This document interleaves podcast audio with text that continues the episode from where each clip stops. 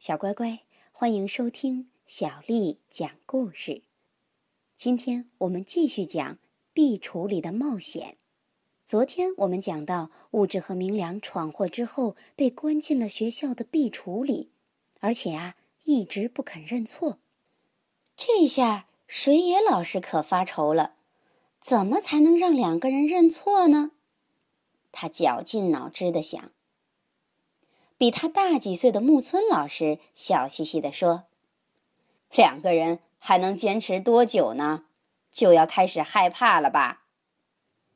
班上的孩子们想：“他们两个人可真厉害，能坚持这么长时间不出来。”壁橱里是黑夜里的山和黑夜里的海。不过，正像木村老师说的那样。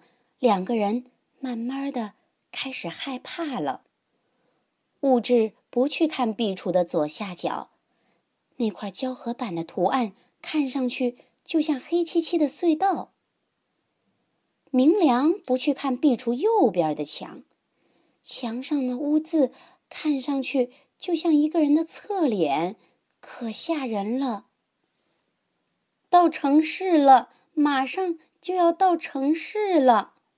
物质喊：“嗯，到了城市歇一会儿吧。”明良说。黑暗中，海岸边城市的灯火已经近在眼前了。这时，突然响起了一个声音：“谁在那里呀？我是鼠外婆呀。”话音未落，城市里的灯火一下子全都熄灭了。话音未落，城市里的灯火一下子全都熄灭了。明良吓得松开了手里的小汽车，壁橱墙上的那张人脸慢慢的朝明良转过来，啊，是鼠外婆。物质吓得松开了手里的小火车。小火车自己跑起来，钻进了隧道里。喂，等一等！物质追了上去，他身后呼呼的刮起了一阵风。下面那一层，鼠外婆率领着几千只老鼠从墙里钻了出来，瞪着明良说：“嘿嘿嘿。”我可爱的小老鼠们可太想吃你啦！老鼠滋溜滋溜在明良的身边窜来窜去，吱吱吱的叫个不停。明良哆嗦着，呜呜呜的哭出了声。他想说：“我错了。”可是就在这时，传来物质着急的声音。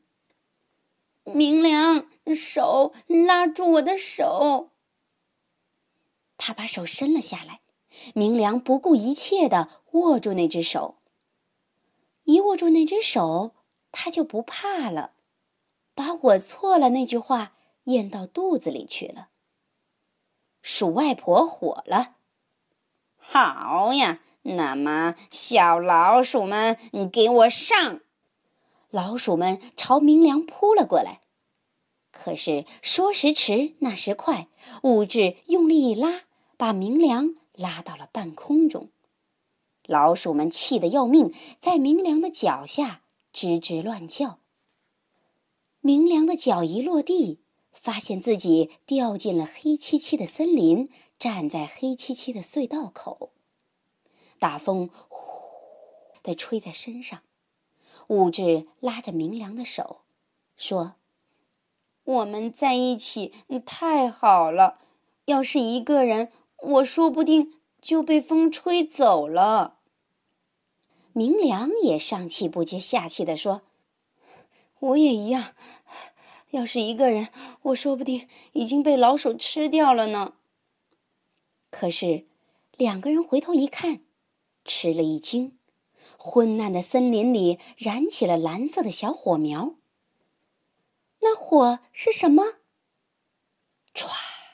鼠外婆从蓝色的火苗里站起来，用十分吓人的声音叫道：“哼哼哼哼！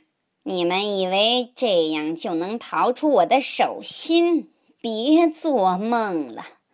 我本来想一个一个的收拾你们，这回我呀就一块儿收拾了吧！哼哼哼哼！鼠外婆的笑声轰轰的响了起来，蓝色的火苗一起发出了吱吱的哭叫声。原来是老鼠们的爪子着火了，老鼠们随风扑过来，立刻就把两个孩子团团围住了。明良，快逃呀！隧道！两个人互相搂着肩膀，钻进了黑漆漆的隧道。在后面追赶的老鼠变成了光，两个人甩开光老鼠，又踢又踹。跑啊跑啊，不停的跑。跑着跑着，隧道顶上的电灯亮了，发出昏暗的光。路面也渐渐变宽，看到出口了，已经没有追赶的老鼠。可是，两个人还是拼命的朝出口跑去。冲出隧道，他们不由得站住了。没有一个人，也没有一辆汽车的高速公路，看上去比黑漆漆的隧道还要可怕。两个人在高速公路上朝着城里的方向跑起来。